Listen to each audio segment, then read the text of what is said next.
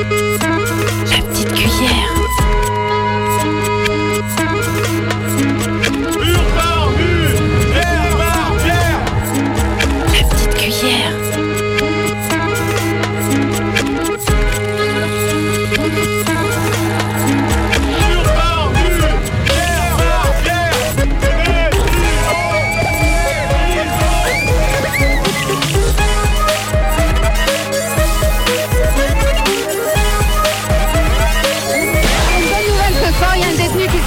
Évadé. Voilà, il y en a un en tous les cas qui mourra pas à Corban. Voilà, donc on espère qu'il va réussir son évasion.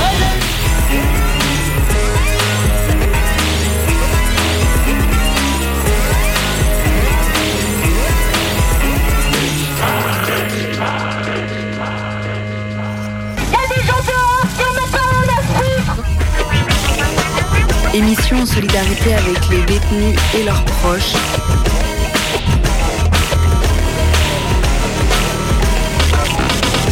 Rubrique Émission contre toutes les prisons.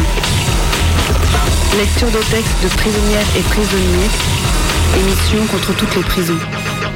Message des proches. La petite cuillère.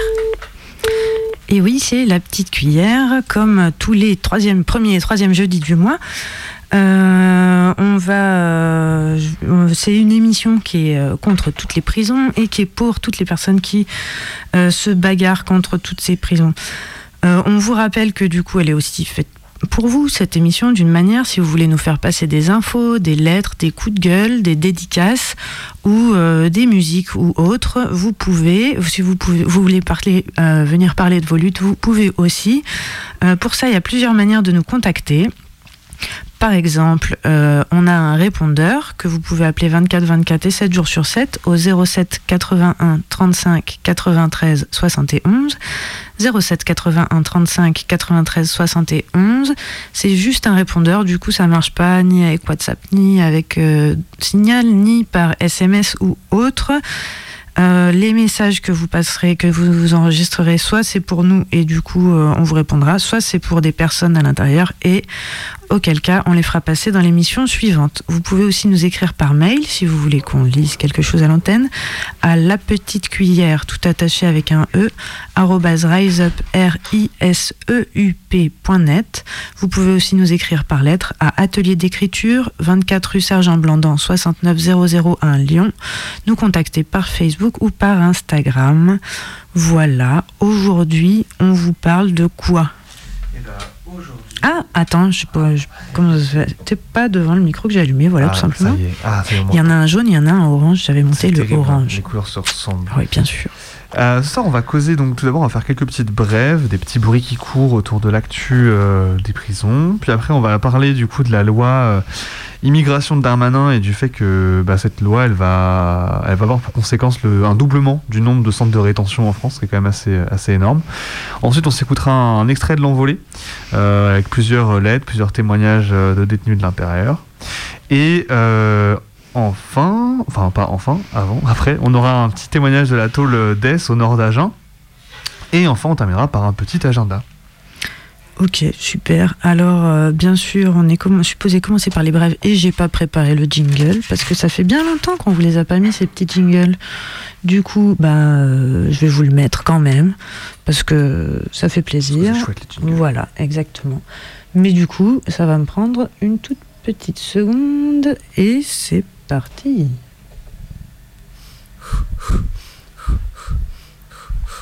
Le bruit qui court.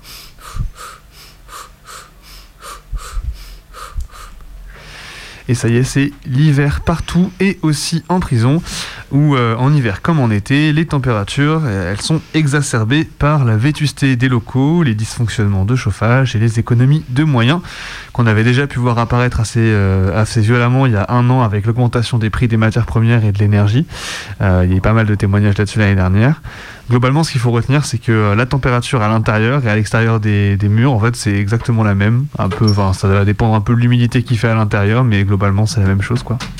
Et euh, l'exemple que donnait l'OIP euh, l'autre jour, c'est qu'en prison, enfin là, la, semaine dernière à Paris, il faisait, euh, il faisait 5 degrés la nuit, donc il faisait 5 degrés à l'intérieur.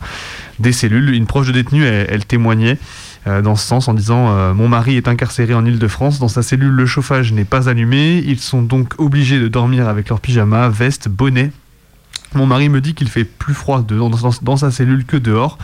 Avant, il avait deux couettes, mais les surveillants lui en ont repris une cet été. Et bien sûr, celle qu'ils lui ont laissée, c'est uniquement la couette la plus légère. On souhaite un gros courage à tous les détenus qui vont passer l'hiver dans euh, les prisons qui sont extrêmement froides une petite brève maintenant euh, qu'on a trouvé euh, par-ci par-là à la dernière minute en fouinant sur euh, le grand internet. On a appris que dans la nuit du 12 au 13 novembre, dans l'Isère vers Grenoble, à la tôle de Saint-Quentin-Falavier, il y a cinq véhicules de l'administration pénitentiaire qui ont été incendiés. Et une autre news qui euh, donne le sourire quand même cette fois-ci, c'est qu'il y a eu une grosse évasion euh, dans la nuit de samedi euh, dans, le CRA de Vincennes, le centre de rétention de Vincennes. Il y a 10 personnes tout de même qui ont réussi à sortir, à s'évader du CRA en creusant un trou dans le plafond de leur chambre avec les barreaux de leurs fenêtres. il y a 8 d'entre eux qui n'ont toujours pas été retrouvés par la police. On leur souhaite une excellente, excellente belle. Et peut-être maintenant, euh, on enchaîne avec euh, un petit blabla sur la loi Darmanin, là Ouais, c'est ça. Euh, la loi Darmanin, en fait, la loi immigration de Darmanin, elle est discutée, donc, elle est discutée déjà à l'Assemblée depuis un petit moment, mais Là, elle revient un peu dans l'actu parce qu'en fait, euh, elle passe au Sénat. Euh, et donc, du coup, les débats, ils continuent de plus belle. Elle va en fait, donc, cette loi, renforcer la répression euh, contre les personnes immigrées sans papier en facilitant les arrestations, l'enfermement et aussi, bah, bien sûr, les expulsions. Pour mener cette politique raciste, le gouvernement y prévoit la construction d'au moins 10 nouveaux centres de rétention administrative en France. 10, nouveaux, 10 nouvelles tôles, quoi, pour, c'est énorme. Euh, ces prisons pour sans-papiers, donc, euh, qui sont bah, des antichambres de l'expulsion. On va incarcérer des personnes sans pape avant de les, avant de les mettre dans des avions, quoi. Et euh, bien sûr, donc du coup, ça va aller avec une réduction du temps de passage dans ces, dans ces cras. Donc, ils vont faire passer de 3 mois à 18 mois la durée maximale de rétention pour certaines personnes. ces derniers mois, les donc autour de la loi immigration se sont focalisés sur l'hypothétique régularisation de quelques milliers de travailleurs, travailleuses des métiers dits en tension. mais après, à part cet écran de fumée. Hein. Euh, bah, il y a le vrai projet de Darmanin qui est de rendre la vie des immigrés et des personnes sans pas vraiment impossible. Globalement, il y a une multiplication des obligations de quitter le territoire, la systématisation de la double peine, euh, des conditions encore plus restrictives pour obtenir des titres de séjour. Bref, le texte est un condensé de mesures racistes et répressives. La France est déjà la championne d'Europe des obligations de quitter le territoire. Euh, elle en distribue plus de 100 000 par an. 100 000 par an, c'est vraiment un, énorme chiffre. Hein. En agissant ainsi, l'État, bah, enferme des personnes sans papier dans la clandestinité, à la merci des patrons qui peuvent encore plus les exploiter. Et elles sont condamnées à vivre dans la hantise de se faire contrôler et puis expulsées. Euh, mais donc avec cette loi immigration, ça va être encore pire. Et oui, comme c'était possible. Le texte prévoit de systématiser les OQTF pour les étrangers étrangères condamnés pour menaces graves pour l'ordre public, euh, entre guillemets. Une notion qui est hyper large, en fait, qui voit revenir euh, au galop la double peine qui avait été, enfin, vraiment supprimée, mais qui avait été un peu réduite dans les années 2000. Oui, surtout que maintenant, il y, a pas mal de condamnations qui se font aussi sur des trucs de, de, l'intention euh, que tu as de peut-être faire quelque chose, de peut-être commettre quelque chose. Du coup, ça, à partir de là, tu peux euh, dire que tout le monde. Enfin, c'est hyper dur de se protéger contre ça, et du coup, tout et n'importe quoi peut être qualifié comme grave ou comme motif d'expulsion, quoi. On a vu ça aussi, on a vu ça à la guillotière il y a un ou deux ans avec euh, pas mal de personnes qui s'étaient fait arrêter, qui s'étaient fait expulser en deux trois jours. C'était un cas hyper médiatique de gens qui avaient strictement rien fait, mais qui s'étaient fait péter et on leur avait dit bah vous étiez au mauvais endroit au mauvais moment. Et du coup c'était parti directement au CRA puis du coup à Syntex quoi. Euh, donc, euh, il la notion du coup elle est très large et euh, bah, il prévoit aussi de supprimer bah, les rares cas qui permettaient de ne pas prendre d'OQTF, notamment les personnes arrivées en France avant l'âge de 13 ans ou vivant ici depuis plus de 20 ans par exemple. Et il va retirer aussi un titre de séjour synonyme d'OQTF en cas de non-respect des principes de la République. Là encore, on ne sait pas ce que ça veut dire, c'est mm. hyper large. Euh, la loi Darmanin, elle va compter par ailleurs, elle compte par ailleurs généraliser la double peine en facilitant les expulsions des sortants sortantes de prison et des personnes ayant été condamnées dans le passé mais représentant encore aux yeux de l'État une menace grave pour l'ordre public. Là encore, les quelques protections qui pouvaient empêcher quelqu'un quelqu'une d'être expulsé risquent de sauter avec la loi. Euh, donc euh, les sénateurs, comme d'hab, ont estimé que c'était pas encore assez répressif. Euh, lors du premier examen de la loi, ils ont voté plein d'amendements bien dégueulasses. La réduction de l'aide médicale d'État, on en parlait un peu, ça, ça, fait pas mal de bruit la semaine dernière. L'allongement de la durée d'assignation à résidence ou euh, des interdictions de retour sur le territoire français, qui font un peu leur retour aussi. Euh, ils veulent aussi que la période durant laquelle une personne sous obligation de quitter le territoire puisse se faire enfermer en CRA, euh, c'est que cette durée, pardon, elle passe de deux ans contre un an, enfin elle passe à deux ans pardon contre un an actuellement. Donc encore une fois, on élargit, euh, on élargit la durée de, de, de, de surveillance et de possibilité de se faire péter quoi. Euh, dans une surenchère avec la droite, donc euh, Darmanin a annoncé qu'il voulait porter la durée maximale de rétention administrative de 3 mois à 18 mois pour les étrangers étrangères en situation irrégulière, fichés S ou délinquants délinquantes. Avec cette loi, Darmanin entend donc enfermer et expulser plus de sans-papiers. Et bien sûr, il s'y prépare. Il y a un an, le gouvernement a fait voter la loi de programmation du ministère de l'Intérieur, la LOPMI, qui prévoit un doublement des places en CRA d'ici 2027, 3000 contre près de 1500 en 2017. En fait, on a vraiment doublé en l'espace de 5 ans. Euh, de nombreuses constructions de CRA sont programmées partout en France, à Dijon, Wassel, Nantes, Béziers, Aix-en-Provence, Goussainville, Nice, Mérignac, Dunkerque et Mayotte. Et même nous, ici, localement, à Lyon, il y en a un qui a ouvert il y a un an et demi, je crois. Euh, il n'y a pas si longtemps que ça. Youpi. Ouais, c'est ça. Ces 10 CRA s'ajouteront aux 25 existants en France et en Outre-mer. Cette année déjà, un CRA de 90 places avait été ouvert à Olivet, près d'Orléans. Celui de Perpignan avait été agrandi. En 2026, c'est celui de Bordeaux qui doit entrer en service. L'année suivante, c'est au Ménil-Amelot, en région parisienne, où se trouve déjà un CRA de 240 places.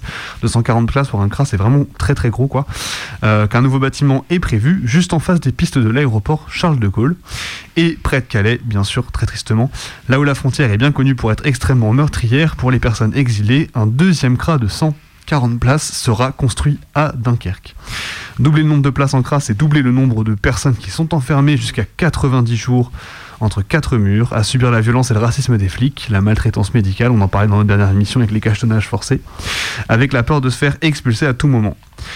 En 2022, plus de 16 000 personnes ont été enfermées dans un centre de rétention en France métropolitaine car elles n'avaient pas les bons papiers et plus de 6 500 ont été expulsées. Le projet de loi immigration et l'augmentation des places en CRA vont de pair. Les CRA et l'expulsion sont la punition pour les sans-papiers qui refusent de se soumettre. Sans les nouvelles places prévues en CRA, la loi immigration ne pourra jamais atteindre ses objectifs de systématisation de l'expulsion. S'opposer, retarder, bloquer les constructions de CRA est le seul moyen d'empêcher l'application de la loi Darmanin, c'est ce que disent le collectif Abat les CRA de région parisienne. Et euh, je vous propose maintenant euh, qu'on s'écoute par exemple euh, une petite musique. A candonga é. A candonga é essas pessoas que vendem na praça,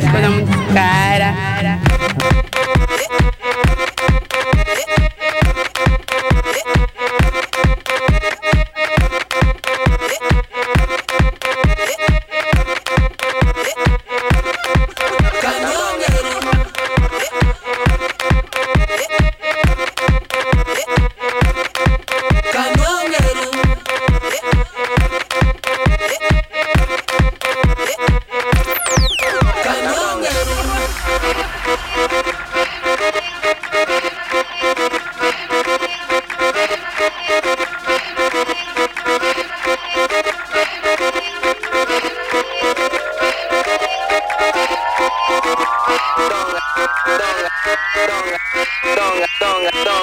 caras. Candonga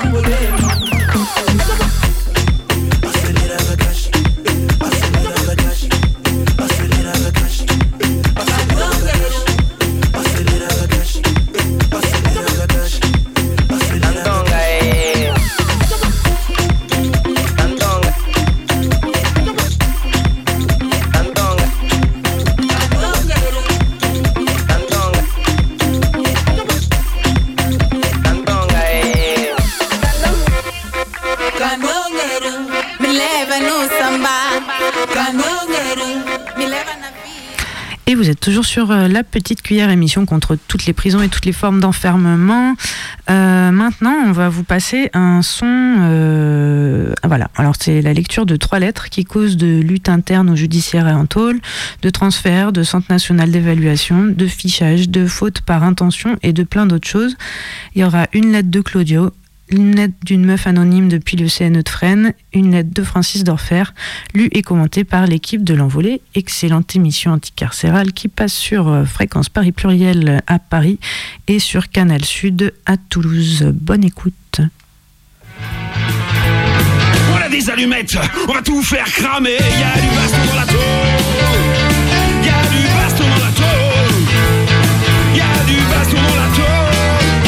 Les mecs, ça va saigner.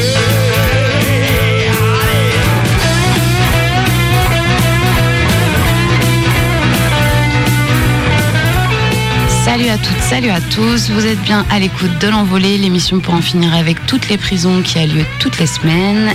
Euh, vous êtes donc sur le 92.2 sur Canal Sud et le 106.3 sur Fréquence Paris Pluriel.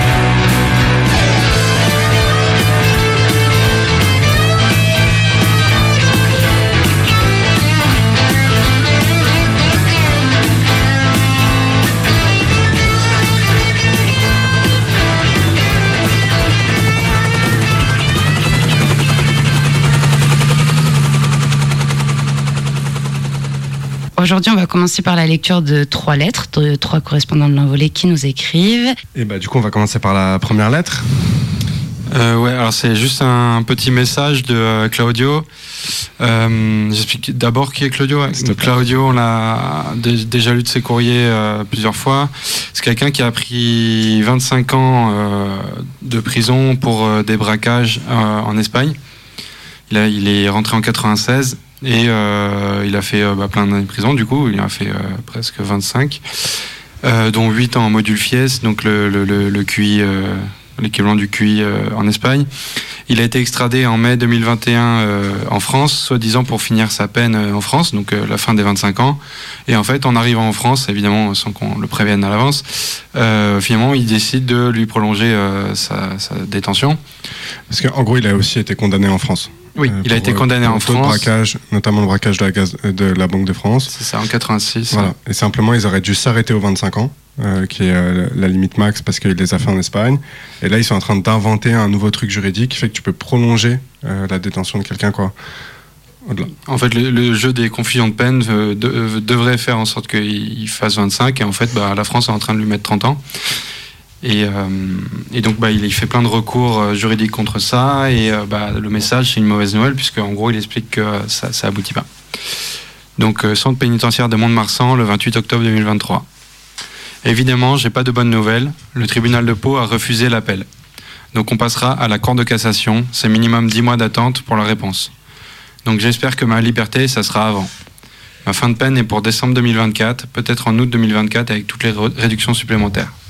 À bientôt, un abbraccio, Claudio. Et, euh, et du coup, je voulais également euh, bah, signaler que euh, il était donc en procédure d'appel et que là, en fait, avec la cassation, il n'y a plus aucun espoir que ça marche pendant sa détention et qu'il va être obligé de finir sa peine et que là, il se bat juste pour le principe et aussi, bah, il sait très bien que son cas et peut faire jurisprudence pour d'autres personnes, etc. Et que c'est important de se battre, euh, en fait, euh, pas que pour lui.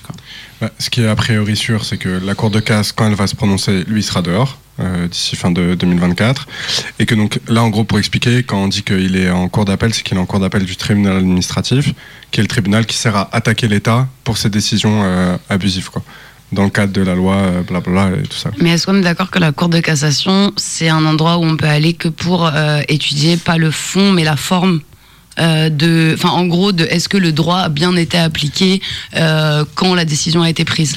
Ouais, ça- en fait, ça peut rester du fond quand même. Ok. tu vois. Mais euh, effectivement, ça veut dire que le droit n'a pas été appliqué dans, dans son cas à lui, mais on va pas rejuger l'affaire en elle-même. On va juger un élément de droit dans l'affaire qui fait qu'elle va être rejugée par la suite. Si, S'ils validé. considèrent que euh, c'est pas carré. Ok. Et c'est toujours le problème d'aller en cour de cassation, c'est que tu crées de la jurisprudence, donc pour ou contre quoi. Et donc euh, aussi si en fait la cour de casse elle donne raison à l'État, et bah euh, ça ça promet pas des belles choses pour toutes les extraditions qui devraient quand même se multiplier au niveau européen euh, dans les prochaines années quoi. Donc big up Claudio, merci pour tes lettres. À bientôt. Ouais, à toi et à tes proches quand même, hein, qui font tout le taf. On, on va continuer avec une euh, seconde lettre, euh, celle-ci de, de Fresne. Arthur, tu, nous la lis Ouais, c'est ça. C'est une lettre qui vient du CNE, donc du Centre euh, national d'évaluation. Donc on est envoyé euh, euh, bah, souvent au début d'une peine longue bah, pour savoir où est-ce qu'on va être affecté. Donc c'est le moment où on passe sous tout un tas, une batterie de tests de psy qui vont nous faire un dossier, un profil pour évaluer voilà de quel type de dans quel type de détention on va nous envoyer. Et donc c'est une lettre qui est qui est pas signée et bon voilà après c'est pas très étonnant parce que comme je disais c'est vraiment un moment où on est euh, scruté de près et où euh, bah en fait on sent bien que le moindre euh, truc qu'on peut dire ou faire va être peut être retenu contre nous. Donc centre pénitentiaire de Fresnes le 17 octobre 2023. Et juste par rapport à la date et dans ce qui va suivre, effectivement, je sais pas si vous vous rappelez, mais mi-octobre, il y a eu une grosse période où il faisait très chaud et on s'est tous dit ouais c'est marrant, c'est l'automne et pourtant c'est encore l'été. C'est juste comme ça on va comprendre des passages de la lettre. Et oui, ça y est, je suis à Fresnes et au CNE. C'est un deuxième choc carcéral qui m'a prise de plein fouet. Les lieux d'abord, le fonctionnement, l'inactivité et l'évaluation elle-même. Cela a été brutal, vraiment. Un départ soudain, une arrivée caniculaire, sans mes affaires. Le choc de l'endroit, vétuste, grand, sombre. La cellule aussi, lit et table rouillée, des douches communes, etc. Sans travailler, c'est beaucoup de temps enfermé. Moi qui étais si occupé, j'avoue que c'est très difficile à vivre. Loin des miens, c'est dur pour moi. Je n'ai pas eu le temps de les voir avant de partir. Un parloir prévu le jour du départ, plus un parloir le samedi suivant. Peiné aussi de ne pas avoir pu dire au revoir aux femmes, uniquement une demi-aile à la fenêtre, par où je suis parti. De l'énergie, il en faut des tonnes pour sûr. Il faut en effet puiser dans ces énergies et tenir coûte que coûte, pas le choix. Vivement la fin de tout ça et l'orientation vers le CD. À bientôt pour, je l'espère, des nouvelles plus réjouissantes. Bis à vous. Bah, Peut-être c'est le moment de rappeler euh, vite fait ce que c'est le CNE en fait. Ouais. Le CNE c'est un centre d'évaluation. Et quand on dit évaluation par l'administration pénitentiaire, c'est-à-dire qu'il y a des psys, des SPIP, euh, tous les matons qui vont t'entourer, qui seront là pour évaluer ton profil euh, psychologique pendant six semaines. En fait, tu vas avoir quelques entretiens selon ta situation avec euh, bah, la psychologue ou la psychiatre, euh, la SPIP. Et après, eux, ils vont faire des réunions entre eux pour dire, ok, donc ça, ça relève du mytho. Euh, en fait, ça, c'est une partie qui dit que la personne, elle s'est pas vraiment remise en question, elle accepte pas sa peine, ou En alors gros, elle ils joue- interprètent quoi. voilà, ou alors elle joue trop le jeu et donc c'est louche. Globalement, euh, c'est quand même ce qui arrive euh, les trois quarts du temps, quoi. Et donc tu peux l'avoir en début de peine quand tu béton pour une longue peine, et tu peux l'avoir en fin de peine pour pouvoir demander des condits, etc. Quoi. Et donc c'est des passages obligatoires qui en plus se renouvellent, parce que donc là tu peux être placé en CNE, aller en centrale, va euh, demander un demander un placement en CD, et en fait repasser par le CNE. Tu vas demander une condi, tu vas passer par le CNE. Puis en fait le CNE c'est valable qu'un certain temps, c'est un an ou deux ans. Donc après, tu retournes en CNE pour te refaire évaluer par les mêmes gugus euh, et euh, espérer à nouveau une condi. Quoi. Et il y a plusieurs CNE en France. Juste vite fait, je crois, il y a Réau, Fresnes, Luynes euh, qui se répartissent le taf. Quoi. Luynes, du coup, pas Luynes à côté de Blois, mais Luynes ex. ouais. Et euh, il me semble que Fresnes, c'est le seul qui accepte euh, les meufs et que du coup, elles sont transférées là-bas, mais je suis pas sûr, peut-être à Réau aussi. Mais Luynes, je crois pas. Je sais plus s'il y en avait qui vont à l'huile aussi parfois. Euh, pour rappeler aussi le, cas de cette copine, donc la copine, elle, elle a fait 6 ans de détention provisoire. Enfin, à peu près 4-5 ans de détention provisoire. Après, il y a eu euh, sa peine, elle a fait appel et donc elle est restée en maison d'arrêt, etc. Et euh, en fait, la maison d'arrêt, elle est restée dans la même et elle a eu le temps en fait de tisser beaucoup de solidarité avec les, les prisonnières à l'intérieur. C'est hyper important pour elle, en fait, ce qu'elle dit. euh, euh, j'ai pas pu dire au revoir en fait à, à ses potes depuis six ans en fait. Et euh, c'est elle s'est beaucoup investie euh, dans euh, bah, justement tous ces trucs de solidarité de prévention du suicide etc avec à l'intérieur de la tôle et qu'en fait quand elle parle d'inactivité pour elle ça, ça- c'est assez violent quoi. C'est à dire que depuis six ans elle était vraiment au taquet et elle, elle croisait beaucoup de monde à l'intérieur de la tôle et euh, bah, ce qu'elle faisait, c'était un taf de ouf. Et puis bah, d'un coup, on, on lui fait manger un truc où, elle, où elle, a, elle a plus rien. Quoi. Et où elle sait qu'elle va être transférée encore ailleurs euh, et il y aura tout à refaire et des, dans un lieu qu'elle connaît pas, même si ça devrait être un centre de détention et que ça sera peut-être dans des conditions un peu moins pires qu'une maison d'arrêt. Et le CNE aussi, ça durera un peu plus longtemps que euh, en fait la période d'évaluation. C'est-à-dire que là, son évaluation, elle est finie. Mais en fait, euh, il y a ces conditions-là qui restent le temps d'être envoyé en CD et ça peut durer des mois. Et euh, bah, en fait, ouais, cette période qui est, qui est difficile, elle est, elle est plus longue que juste l'évaluation en elle-même. quoi. Ouais, et puis en plus, c'est une période où tu as l'impression qu'on te scrute en permanence sur tout ce que tu fais, quoi. Ouais, non mais juste pour dire, enfin du coup, non seulement c'est un truc euh, qui est dur à vivre euh, parce que t'es scruté, tu te sais scruter, qu'en plus on te laisse dans l'oisiveté quand même un peu, enfin pas exprès, mais de fait t'es sorti de ta détention t'avais tes, tes habitudes, ta routine et donc t'es quand même euh, là euh, sous le feu. Et en plus c'est quand même un truc hyper important, enfin comme tu disais, ça décide des années en fait, de tes années à venir. En fait c'est pas du tout la même chose suivant que tu vas être envoyé en centrale, en centre de détention et même suivant dans quel centre de détention quelle centrale tu vas être envoyé, c'est pas du tout le même régime euh, qui t'attend. Et donc en fait le profil, le verdict qu'ils vont tirer, que cette batterie d'experts et de, fonctionnaires de la paix va tirer sur toi, ça va vraiment décider de ta vie dans les prochaines années. Donc forcément y passer, c'est hyper angoissant. Enfin en fait t'as peur, comme, comme tu disais, de montrer quelque chose qui leur plaît pas ou de pas leur montrer ce qu'ils attendent. En fait t'es pris dans une espèce de des trucs d'injonction contradictoire et forcément enfin c'est hyper hyper stressant et ça se ressent là dans ce qu'elle raconte. Sauf que, en réalité, c'est quand même du bullshit. Et donc, ça veut dire qu'en fait, les gens ne sont pas vraiment jugés sur euh, les six semaines qui vont passer en scène. Ce qui compte, c'est les séries euh, d'avant. Ce qui compte, c'est ce que. Donc les, comptes rapports- rendus d'incidents. Ouais, les comptes rendus d'incidents, tous les rapports que l'administration pénitentiaire, les renseignements pénitentiaires vont faire sur toi avant. Et donc, si euh, on dit que tu es une euh, détenue ou un prisonnier modèle avant, et ben en fait, tu vas mieux t'en sortir en scène. Et c'est le cas en fait euh, en scène, c'est le cas de Brice euh, dont on a pas mal parlé dans ses émissions. Quand il est arrivé au CNE à Luynes, en fait, on l'a mis en QI. Il a vu une fois la psychologue, une fois la SPIP. Et on lui a dit, de toute façon, pour toi, c'est quartier pour radicaliser ou c'est Condé-sur-Sarthe. Et finalement, il a fini à Condé-sur-Sarthe. Mais c'est ça, en fait. Et donc, les, les gens, ils, quand même, ils se préparent à l'intérieur. Euh, c'est une période hyper intense parce que le moindre faux pas peut venir euh, niquer le reste de ta peine. Mais par contre, euh, tout, tout le côté positif a été jugé avant, quoi. Donc, tu te fais évaluer, mais que pour te fumer à la fin, quoi. Enfin, ça, le, truc qui est hyper violent avec, euh, avec le CNE. Et en même temps que, eh ben, évidemment, il y a plein de gens qui se prennent au jeu là-dedans parce que, euh, ben, en fait, on vit avec les sports, quoi. Et ça, c'est la base, quoi. Et donc, il y, a plein de gens qui espèrent quand même arriver en CD à la fin. Mais si tu arrives en CD à la fin, c'est que ça a été décidé avant par l'administration pénitentiaire. Sinon, tu seras en centrale, sinon, tu seras en quartier d'isolement, etc. Quoi. Yep. On passe à la lettre suivante ou je sais pas Vas-y. Et donc, euh, est-ce que tu veux nous présenter qui a écrit cette lettre? Ouais. Euh, du coup, on a reçu euh, une lettre euh, de Francis Dorfer, donc qui nous écrit du centre pénitentiaire de Lannemezan, qui est au quartier d'isolement. C'est un prisonnier qui écrit depuis très longtemps à l'envolée, qui est en détention depuis qu'il est mineur et, qui a pris énormément de, peine- de peine interne et qui a fait un temps de quartier d'isolement complètement dingue. Je crois qu'il en parle dans sa lettre, donc je vais plutôt lire la lettre et on discutera après. Centre pénitentiaire de Lannemezan, quartier d'isolement, le 29 octobre 2023. Salut à tous et à toutes de l'équipe. J'ai bien reçu votre carte et certains de vos courriers. J'ai pu répondre par petits courriers individuels car j'ai énormément de choses à écrire en ce moment. J'écris aussi pour la courte échelle qui vous transmet mes courriers si vous le souhaitez. Comme vous l'avez su, j'ai été baluchonné d'Arles pour une suspicion d'évasion bidon. Et j'ai perdu la quasi-totalité de mes affaires, IFI électro, les trucs pour faire à manger, etc. Bref, Ex m'a défoncé le pactage et le dossier. J'ai déposé des recours au tribunal administratif avec mes deux avocats et j'ai appris apparemment que je suis un détenu manipulateur qui observe et analyse la prison. Un exemple, c'est une citation.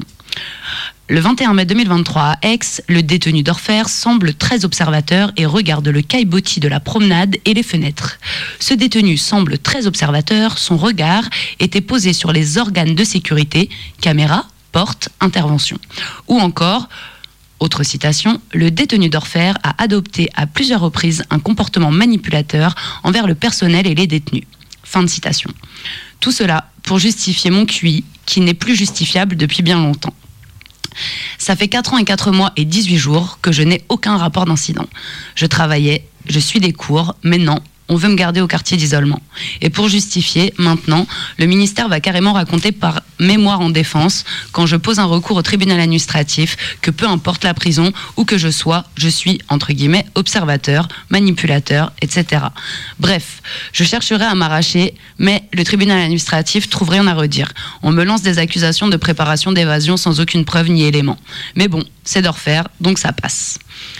Sinon, j'ai été jugé le 9 octobre à Châteauroux pour une cellule où j'ai cassé une vitre et un placard. Bien sûr, France Bleu et la Nouvelle République m'ont tout de suite sorti deux articles avec, entre guillemets, un dispositif impressionnant pour le preneur le preneur d'otages carcéral. Avec ma photo prise sans autorisation, normale. Donc, quand vous me parlez de la parole de l'État, ça résonne fort chez moi. J'ai beau rester en mode Pardon. J'ai beau rester en mode pas un rapport, limite exemplaire, non, je serai tout le temps à essayer de préparer une évasion ou autre. Et ces journaleux qui sucent les seaux de la République vont me tailler. Il y avait quelques mecs cagoulés avec moi, et ça y est, on dirait que c'est le RPIMA ou les Marines qui m'ont extrait. D'ailleurs, une des journalistes n'a pas hésité. Citation escorté par les forces spéciales. Waouh, je suis un détenu limite TPI. Sinon, j'écris aussi mon autobio. Un pote à mon avocat a reçu plusieurs résumés et elle travaille dessus. Après, pour mon procès aux assises à Caen, j'attends la date. Ça devrait pas tarder, ça fait bientôt 5 ans que j'attends. Là, avec des suspicions, des extractions, pour une vitre pétée, ils préparent le cirque. Mais c'est rien. Aux assises, je vais leur dire que j'en ce que j'en pense et argumenter sur comment on fabrique un Dorfer en 23 ans de geôle. Bref, je vous tiendrai au courant et je préviendrai aussi l'équipe de Marseille qui certains viendront me soutenir. Car avec les baveux, je prépare un procès bien argumenté. Voilà. Ici, le quartier d'isolement là, je fais le max pour essayer de faire des cours et occuper mon temps le plus possible. Et bien sûr, je conteste mon isolement en cassation avec le tribunal administratif de Pau, qui m'a envoyé chier sans même regarder le dossier. Mais là, cette fois, je vais aller à la CPI, donc la Cour pénale internationale. La cassation, on verra, mais je m'en fous. C'est la CPI ou la CEDH, donc la Cour européenne des droits de l'homme, qui m'intéresse. Ça va, là, presque 5 ans à faire le canard, et tous les 6 mois, on veut me coller une évasion ou autre. À force de transfert coup sur coup, je vois plus mon fils. Je vais faire un papier sur la place prise par la parole de l'État. Car c'est clair, quand tu regardes les chaînes d'infos en continu, tu vois que ça. Macron, Dupont, etc. Je regarde souvent le matin le 8h30 de BFM Télé. C'est une dinguerie. Les journaleux le laissent en confort dérouler sa diatribe de conneries sans interruption. Sur ma vie, quand j'entends en France, j'ai réformé la prison de manière à responsabiliser les détenus, oh quoi La suppression des grâces remplacée par les RPS qui, pour les avoir clairement, il faut faire le collaborateur. Même avec le taf, l'école, le suivi, il te donne un mois max, alors que le texte dit que ça peut aller jusqu'à six mois. Mais en gros, pour inciter les détenus à devenir des collabos fidèles et bien soumis. Tu veux travailler Parle. Ou attends pour être payé au lance-pierre. Sa réforme de sécurité pénitentiaire, ça, ils en parlent pas. Les techniques de renseignement pénitentiaire, les attributions faites aux ELSP qui, maintenant, ont quasi un pouvoir d'OPJ pour aller arrêter le petit jeune qui passe à côté de la tôle, etc. Je fais un écrit demain et je vous le transmettrai, car je vais faire bien et récupérer des infos concrètes, style l'installation des systèmes IMSI Catcher qui nous mettent en position, où maintenant on peut capter, écouter nos conversations au téléphone.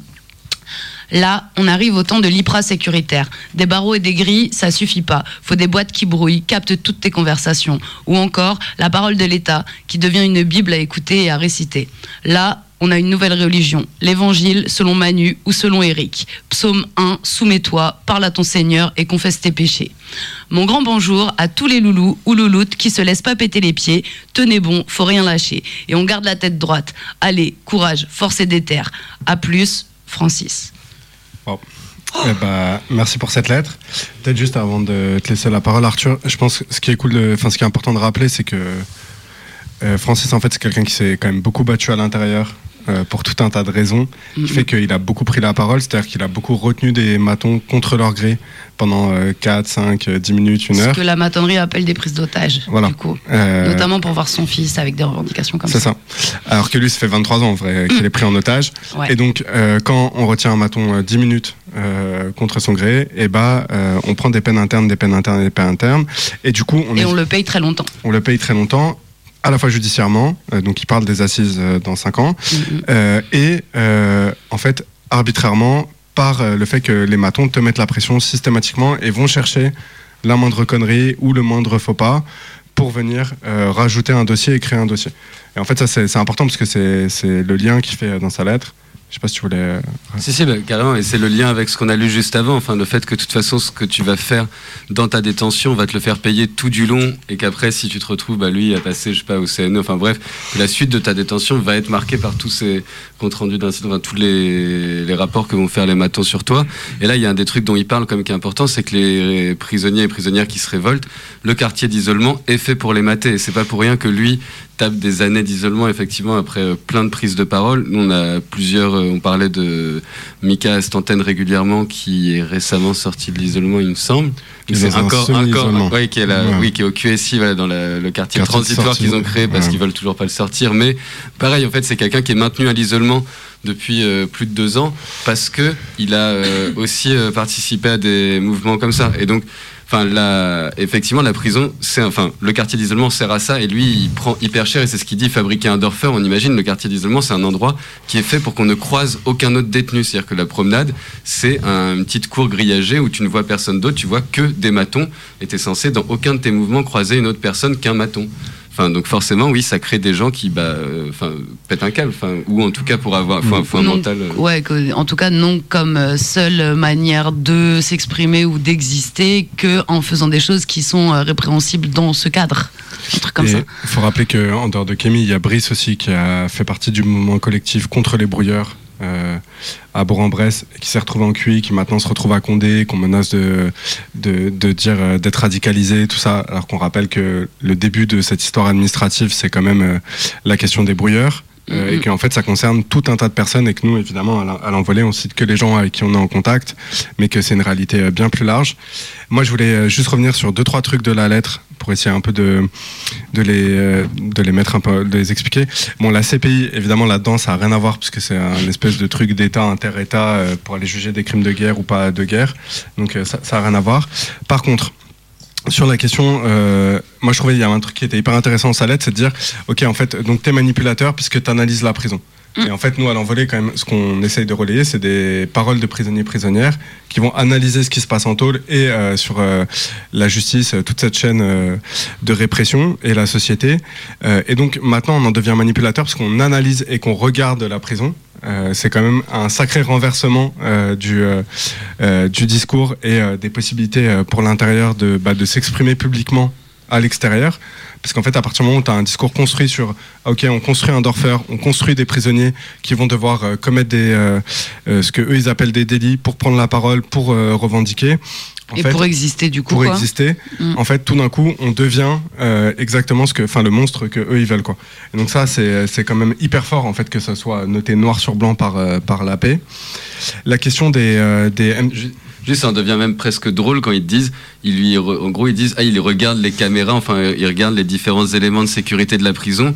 Et c'est, enfin, du coup, ça fait qu'il observe la prison. Et en fait, t'es là, dans une prison, oui, t'observes les murs, le mirador, les barbelés, les caméras. Il n'y a pas non plus énormément de choses pour attraper le regard. Donc c'est quand même un peu ouf. Ils disent, oh là là, il regarde autour de lui. Puis n'importe qui fait ça. Enfin, Oui, quand tu rentres en tôle, tu regardes euh, le maton. euh, Enfin voilà. Oui, Enfin, mais lui, il a tu déjà le CV, donc Voilà. ça passe. Ouais. Et euh, ça fait un peu référence aussi au procès de, de Redouane en fait, hein, euh, où ce qui lui était reproché, c'est d'avoir un regard vif. Donc euh, Redouane Faïd. Redouane Faïd sur les évasions, d'avoir un regard vif sur les portes qui s'ouvrent et les, et les caméras quoi.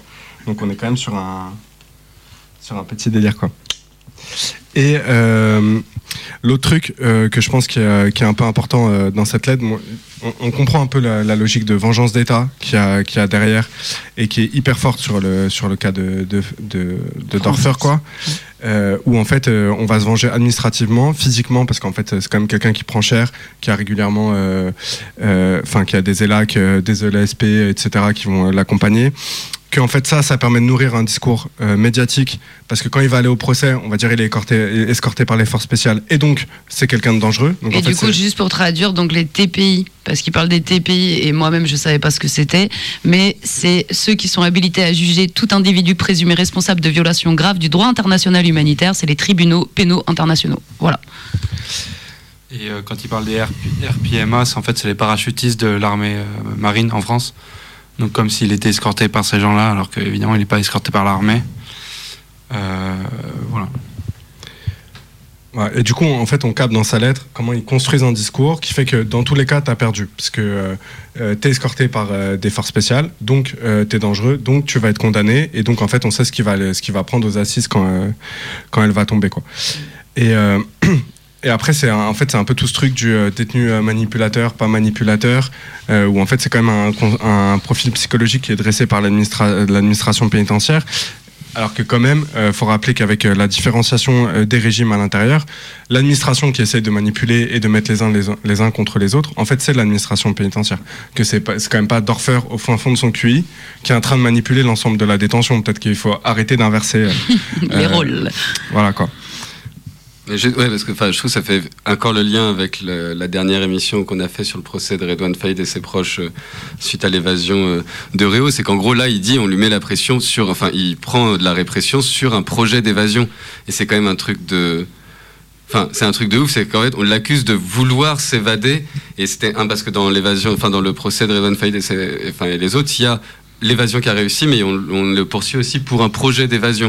Et il y a un peu ce truc de. Bah, que lui il dit quand même euh, Redouane à la barre et qui est important que oui bah tous les prisonniers et prisonnières cherchent à s'évader en permanence et que là tu as ce truc de bah, attention euh, on pense qu'il regarde et qu'il cherche à s'évader mais heureusement enfin c'est quand même la preuve d'ailleurs que tu tiens c'est que quand tu es à l'intérieur tu penses à sortir quoi enfin d'une façon ou d'une autre et Ouais, et puis peut-être d'autant plus quand ça fait 24 ans que t'es dedans et que du coup t'as pas réussi à t'évader depuis de 24 ans et que quand t'es rentré t'étais mineur et que ça fait 24 ans que t'y arrives pas en fait. Donc bon. Ouais, et puis là, ça fait 4 ans et demi qu'il en cuit. Avant ça, il a mangé du cuit aussi.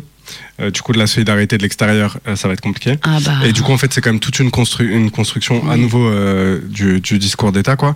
Par contre, ça va faire le lien un peu avec après la bonne nouvelle, ce qu'on va aborder dans le reste de l'émission, qui est la question de, en fait, que nous on aborde très souvent à l'envo, de dire il y a une intentionnalité qui est maintenant émise par l'État. Euh, sur nos faits et gestes qui va nous permettre de nous criminaliser. Donc c'est euh, tout ce qu'on a suivi en octobre sur le procès du 8 décembre. Oh oui. Euh, c'est tout ce qu'on a, en fait, tout ce dont on parle sur la question de la radicalisation depuis des années dans les écoles, au taf quand il y a des perquises, dans les prisons, etc., etc. Et en fait, c'est ce nouveau délit qui est l'intentionnalité où maintenant, bah, il suffit de penser et en fait même pas de penser, il suffit que l'État pense que tu penses un truc pour que tu te fasses fumer, quoi. Oui, que la manière dont l'État interprète ce Ouais. que t'as dit, écrit, pensé. Quoi. euh, et en fait, du coup, c'est quand même assez compliqué de se défendre sur la manière dont l'État pense que tu penses, quoi. Enfin, on est arrivé à un, à un truc où c'est où c'est devenu un peu compliqué, et c'était tout le tout le truc du 8-12 de dire, bah, en fait, c'est compliqué. euh, genre, nous, ok, on n'est pas euh, pour l'État, mais euh, c'est parce qu'on c'est- ça, ça donne pas la traduction que vous vous en faites. Et euh, comment tu te défends de ça et que tu te démerdes de ce truc-là, quand il n'y a plus d'éléments matériels sur lesquels tu dois te défendre, et ben ça, ça, ça complique quand même beaucoup les défenses et les défenses euh, un peu offensives ou de. de voilà. Et qu'on t'accuse de trucs ultra vénères, genre, euh, où c'est des procédures antiterreau, et où du coup, c'est pas des petites procédures, et où tu risques des trucs méga lourds, et qu'en plus, tu te retrouves à devoir te justifier de trucs que t'as pas fait, en fait. Ouais. T'as pas fait, t'as rien fait. Mm. Enfin, c'est un truc de ouf. Voilà. Et donc, ça, c'est un peu le- la période qu'on est en train de vivre. Euh, ça fait des années qu'on en parle, depuis l'état d'urgence, depuis avant l'état d'urgence et euh, les interdictions déjà des rassemblements euh, en solidarité avec la Palestine en 2014. Euh, en fait, c'est un truc qu'on suit depuis des années, mais qui devient de plus en plus vrai en permanence. Et donc, bah, ça devient notre réalité au quotidien. Euh, voilà, il y a plein de gens qui maintenant euh, rigolent moins quand il y a leur téléphone, euh, discutent moins quand en fait tu es dans une maison parce que tu sais pas ce qui, ce qui peut arriver. S'auto-censure en permanence. Et juste le dernier truc avant de conclure, c'était sur le truc de MC Catcher. Ouais. Euh, c'était pour dire que en fait, les MC Catchers, ça fait quand même des années qu'il y a moyen qu'ils tournent dans les prisons, euh, en tout cas devant les prisons. Tu peux pas rappeler vite fait ce que c'est. Un, un MC Catcher, en fait, c'est un système qui permet de créer une fausse antenne, euh, qui fait que toutes les communications qui passent par téléphone vont être captées par cette antenne et peuvent être rattrapées. Quoi. Et ça permet des fois de rentrer un petit peu sur le téléphone. Le, le truc, c'est que pour le moment, quand On même. parle donc des téléphones rentrés illégalement en prison. Ouais, évidemment, parce que les autres téléphones sont en Ils fait sont euh, écoutés tout sont écoutés Voilà. de fait si l'administration pénitentiaire le décide. Et donc euh, c'est un truc qui existe dehors quand même, hein, enfin pour tout le monde. Euh, C'est-à-dire que arbitrairement, si un MC catcher qui tourne dans ton quartier au moment où tu as une communication un peu compliquée, euh, tu peux te faire attraper. Euh, voilà, donc ça c'est quand même une vraie réalité pour tout le monde. Plus euh, dans les tôles, eh ben, en fait c'est possible qu'il y en ait qui sont installés euh, dans le parking devant la tôle euh, au moment de, des parloirs, euh, etc. C'est- grave une possibilité. Que ça se généralise ou pas, en fait ça fait, euh, ça fait, ça fait juste se dire que ton téléphone il peut être sur écoute parce que c'est un maton qui te l'a vendu, parce que la personne qui te l'a vendu a donné euh, le numéro de la puce, euh, le numéro MAC, c'est-à-dire le numéro d'adresse du téléphone, euh, il peut être sur écoute. Par contre, le fait qu'il y ait un MC catcher potentiellement en plus, ça rajoute des poursuites potentielles futures. Et donc, il faut faire attention dans tous les cas à partir du moment où on utilise une technologie pour discuter. Parce qu'en réalité, on sait que les technologies, elles sont quand même pas produites par nos amis et donc elles peuvent être détournées plus facilement. Le procès du 8 décembre et plein d'autres procès montrent que discuter de manière générale euh, dans un lieu fixe, ça peut être compliqué aussi. Mais que voilà, donc euh, dans la vie, il faut faire attention, il faut se sécuriser. Et se sécuriser, c'est euh, prendre vraiment des, des- des précautions un peu fortes. Quoi. Et le procès de Redouane Faïd montrait qu'en prison, on peut vraiment être écouté du parlu à la cellule, par la fenêtre, par le machin. Enfin, que là, pour le coup.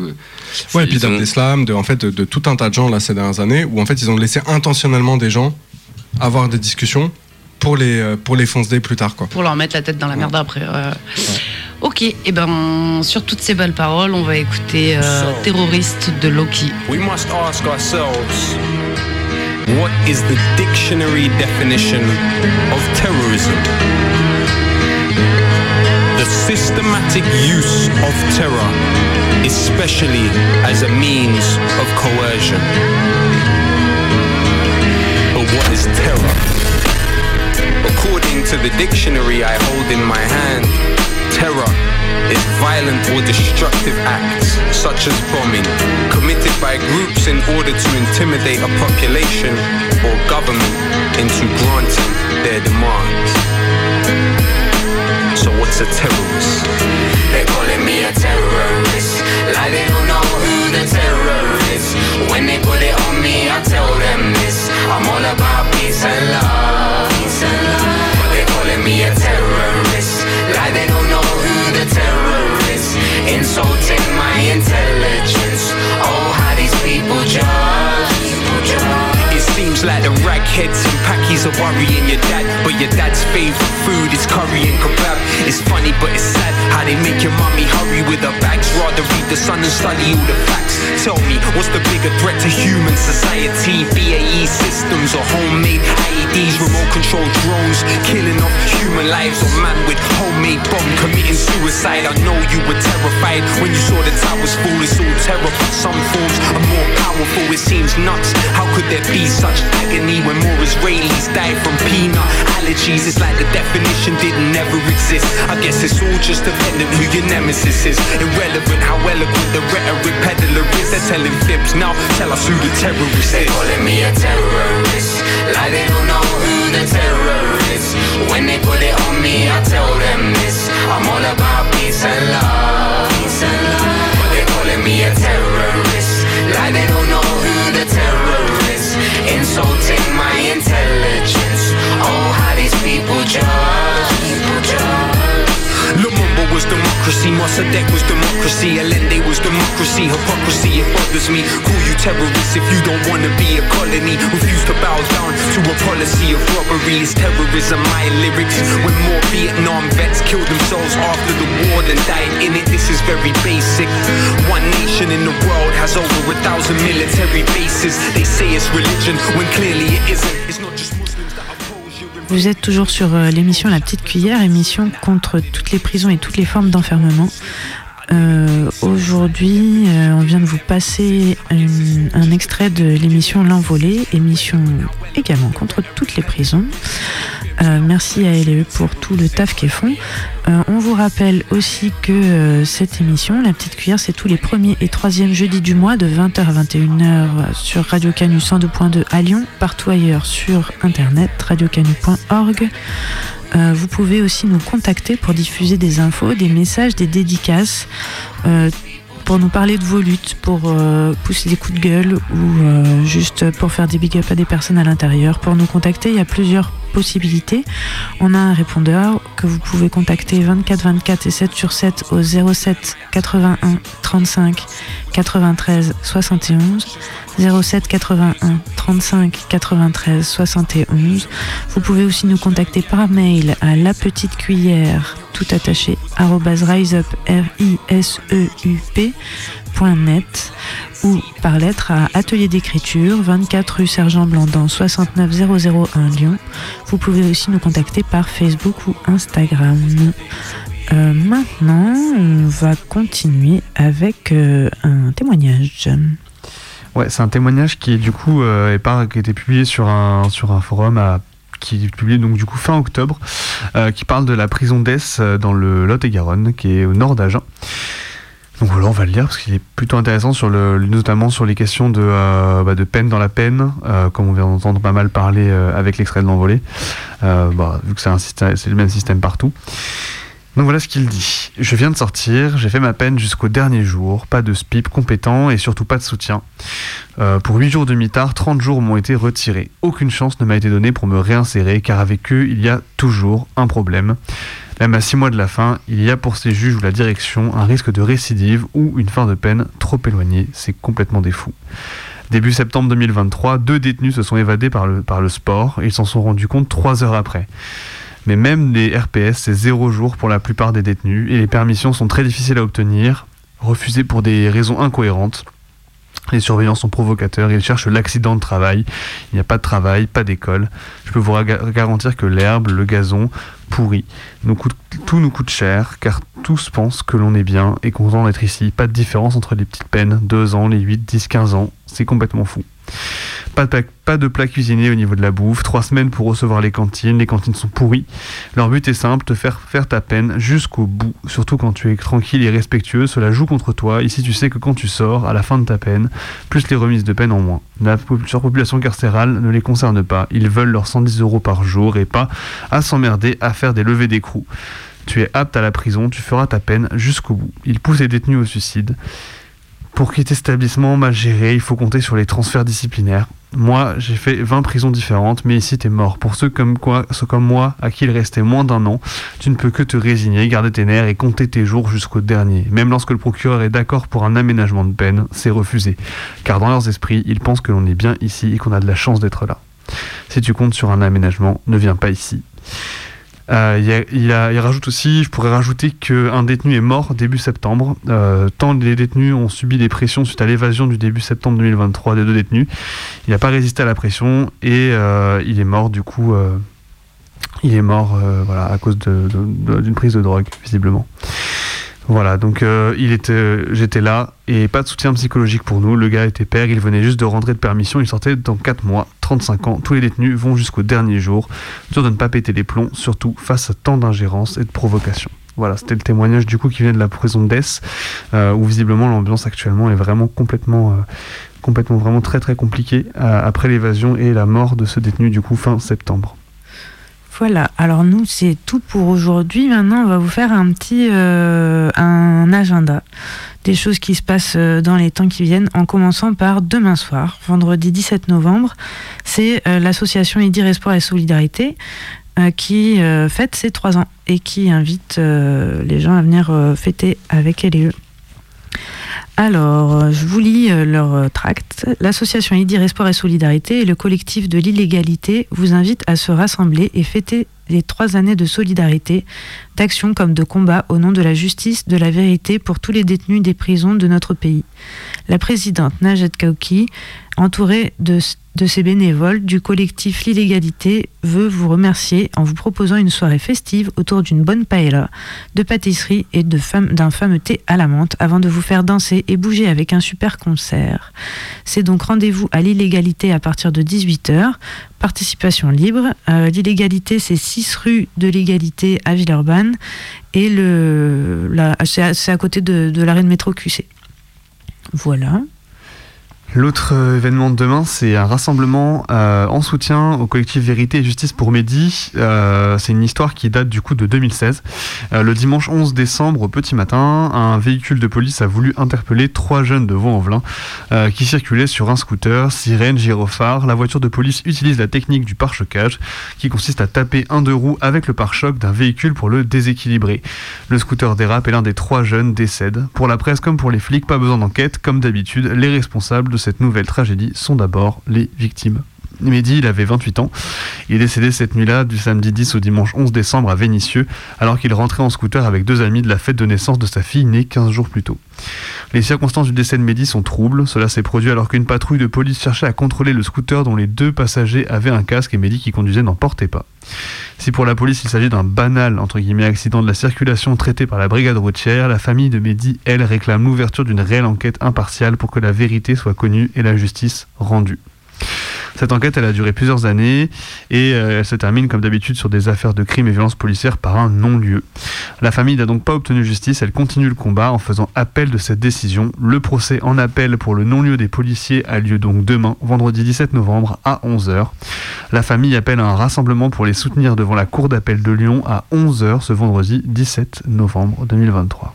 Et oui, je vous ai fait tout dans le mauvais ordre. Normalement, on voulait vous parler de ça avant pour que. Bon, en tout cas, euh, voilà. Du coup, il y a euh, le rassemblement euh, à 11h. Et si vous voulez, le soir, vous pouvez aller à 18h euh, à l'illégalité pour continuer la journée. Voilà. Maintenant, on part à Saint-Étienne pour lire fameuse euh, cantine pour cantiner. On va vous lire leur petit texte aussi, tiens. Euh, donc, ce- c'est-à-dire que en prison tout coûte cher, la gamelle est souvent mauvaise et doit être remplacée ou complétée par les cantines, produits surtaxés par rapport au prix extérieur. La télévision, le frigo sont payants, les appels téléphoniques sont hors de prix.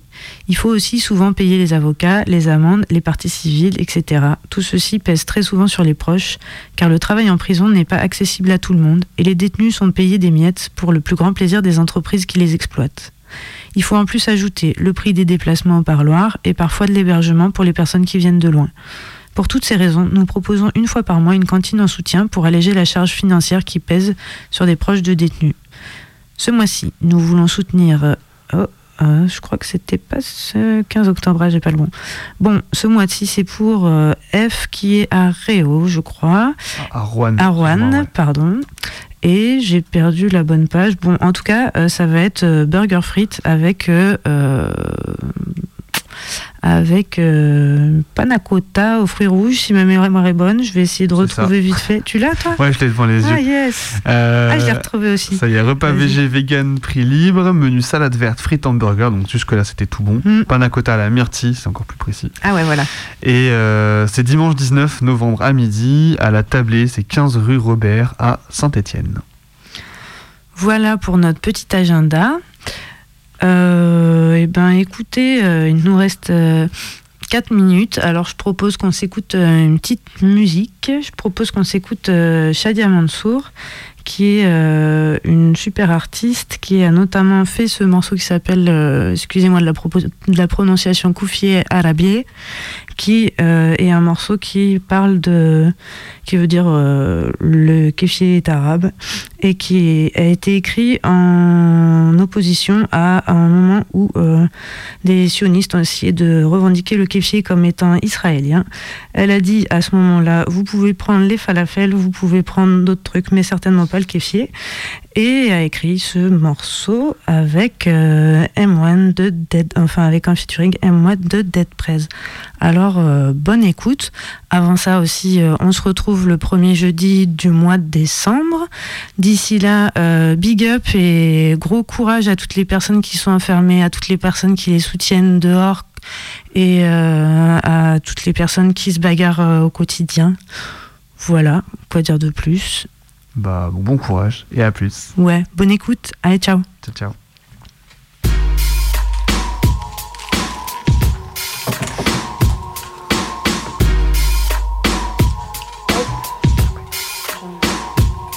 صباح الخير يا ولاد عمومنا تفضلوا شرفونا شو بتحب مضيفكم دم عربي ولا دموع من عيوننا؟ بعتقد هيك تأملوا نستقبل من هيك تعقدوا لما تدركموا على غلطة من هيك لبسنا الكوفي. البيضة والسودا صاروا كلاب الزمان يلبسوها كموضة مهما تفننوا فيها مهما غيروا بلونها كوفية عربية بتضل عربية. حطتنا بدنا إياه ثقافتنا بدنا إياه كرامتنا بدنا إياه كل شي إلنا بدنا إياه. ما رح نسكت لن نسمح لن. ليك ليك. لا بقلن يسرقوا شغلة مش إلهن ما خصن فيه. هالدونا بنلبس لبس هالأرض بكفيهن طمعانين عالقدس قدس. اعرفوا كيف كونوا بشر. قبل ما كوفي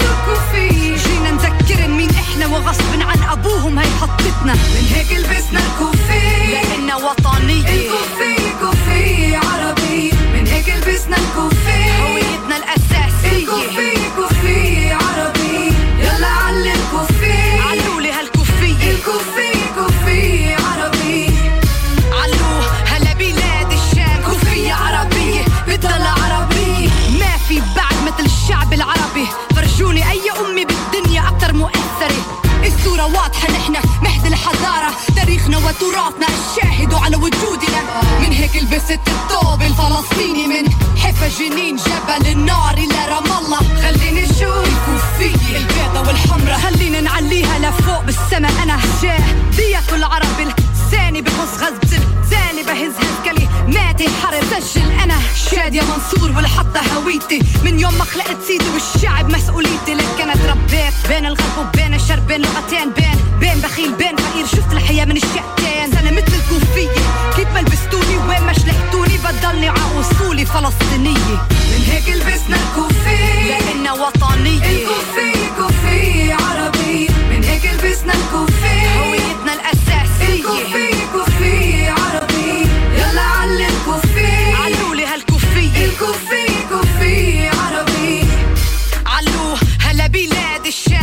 عربية بتضل عربية كوفية عربية كوفية عربية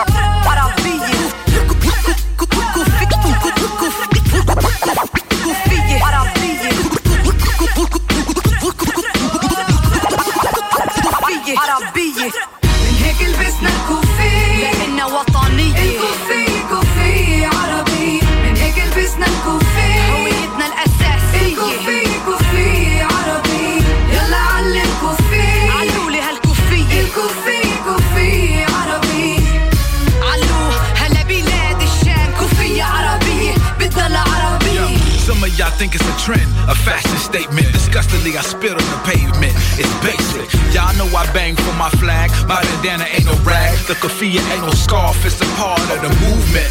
The symbolism is resistance. No coincidence that you can see the RBG in it. Cable need the bandana.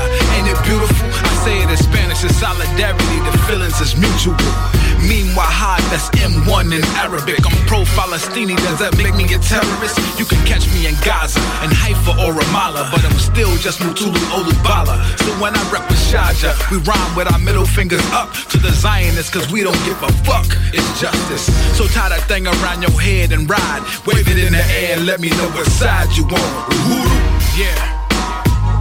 The kufir is Arab.